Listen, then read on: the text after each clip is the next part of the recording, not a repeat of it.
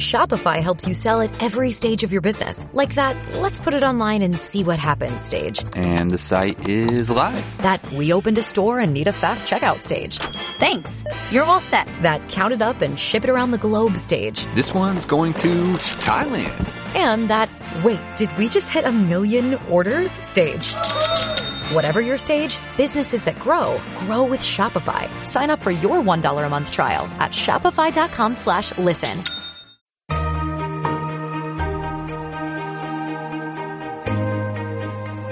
La entrevista capital.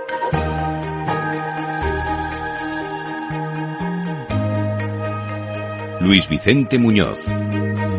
Pues en este momento tan especial en los mercados, de alta volatilidad, revisando las expectativas del año, observando cómo marcha la economía y sus frenos, estamos eh, observando también los resultados, el comportamiento de las empresas. Y la lectura de estos resultados nos da una mirada muy fiel, muy profunda, de la economía real, de lo que está pasando en la sociedad, de cómo van las expectativas de la inversión y los resultados obtenidos por ella. Y aquí tenemos unos números paradigmáticos. Renta 4 ha batido un récord histórico durante el ejercicio 2021 con un resultado que sube casi el 40%, un beneficio neto de 25,3 millones de euros. Y a partir de estas cifras podemos leer las cosas que están ocurriendo en los mercados. Hemos invitado al presidente de Renta 4 Banco, don Juan Carlos Zuleta, que nos acompaña en Capital Radio para analizar esta, esta escena. Don Juan Carlos, muy buenos días.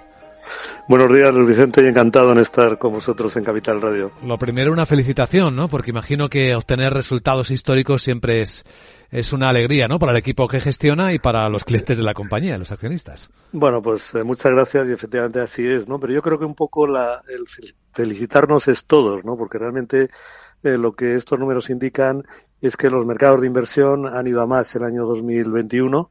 Renta 4, pues eh, siempre hemos estado en, como centro de nuestra actividad, siempre ha sido la inversión, porque pensamos que la inversión es una palanca muy potente de mejora de la sociedad y de la, de la vida de la gente, en definitiva.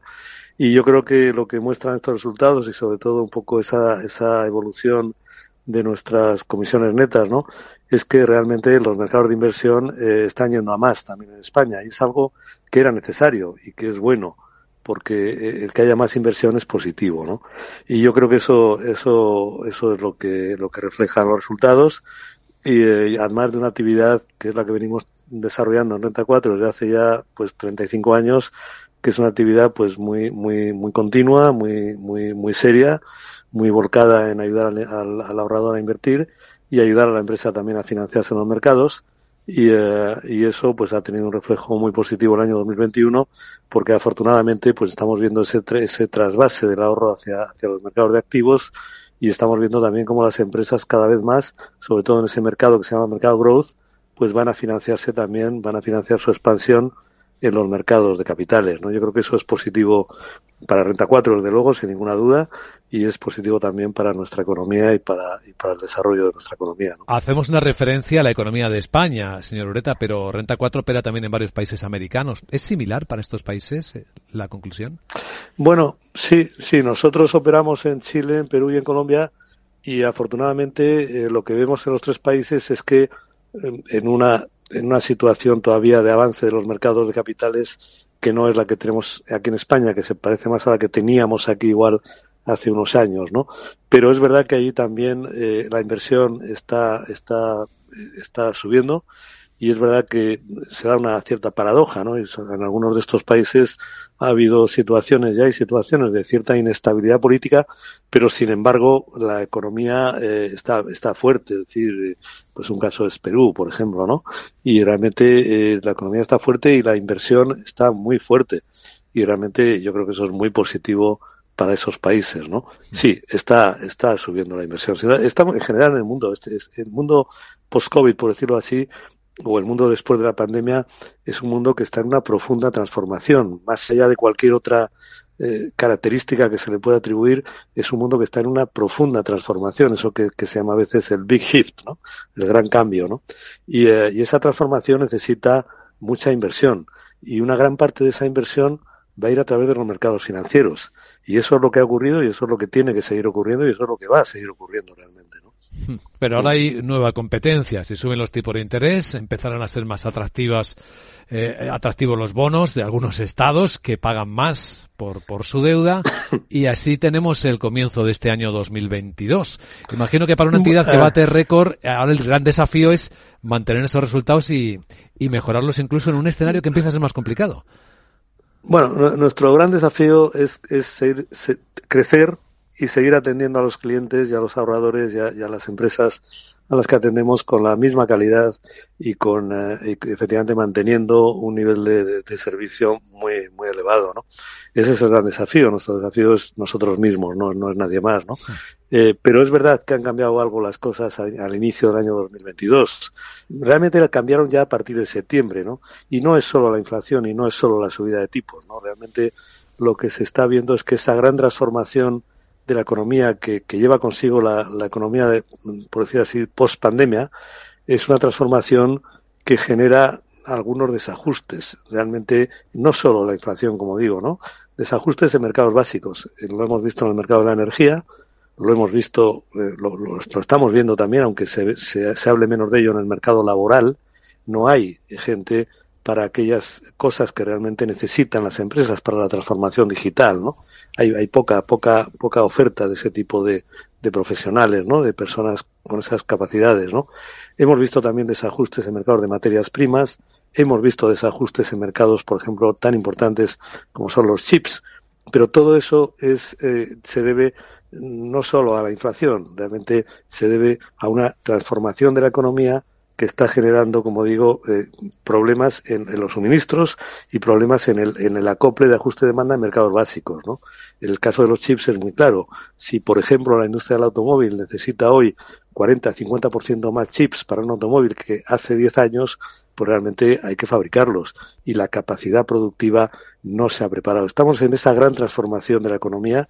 No es solamente un problema de inflación, es un problema de ajuste, de desajustes más bien en varios mercados básicos que generan problemas en, en, esos mercados y como consecuencia en la economía. Es decir, básicamente lo que ha ocurrido es que se ha visto que esa idea un tanto armónica o un, o un, tanto optimista de que era posible esa gran transformación de la economía sin eh, que hubiera algunos problemas por el camino, pues realmente se ha demostrado que no, que realmente hay que va a haber que gestionar algunos problemas, como digo, uno de ellos es la inflación, pero no el único.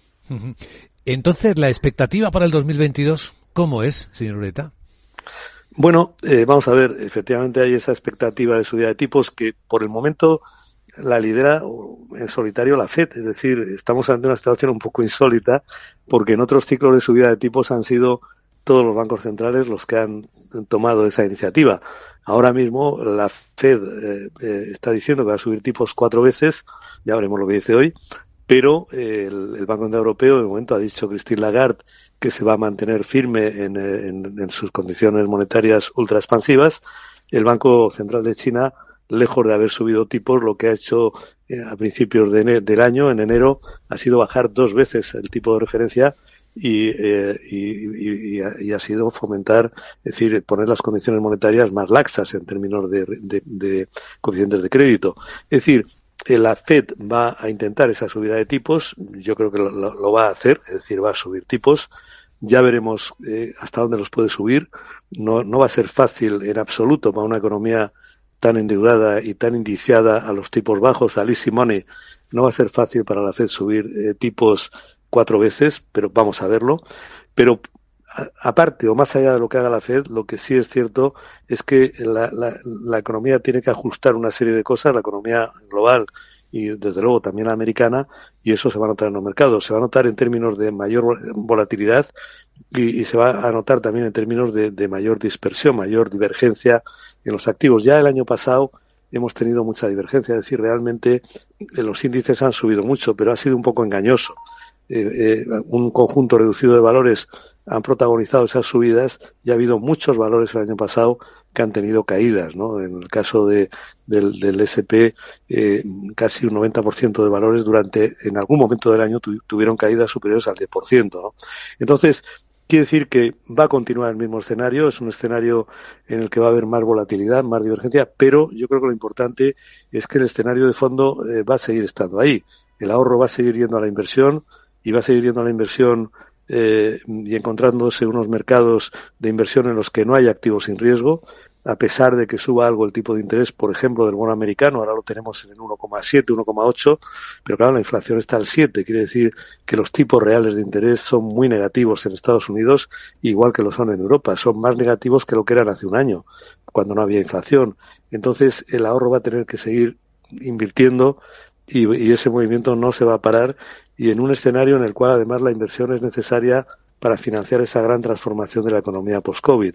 Por tanto, el escenario de fondo lo seguimos viendo eh, igual en el sentido de ese trasvase de ahorro hacia la inversión, pero en unos mercados más complicados porque eh, esa economía eh, post-COVID ha entrado en fase de ajuste, en fase de mayor contención, de mayor reflexión y tiene por delante pues una serie de tareas, entre otras, desde luego, la corrección de la inflación, sin duda, pero no la única.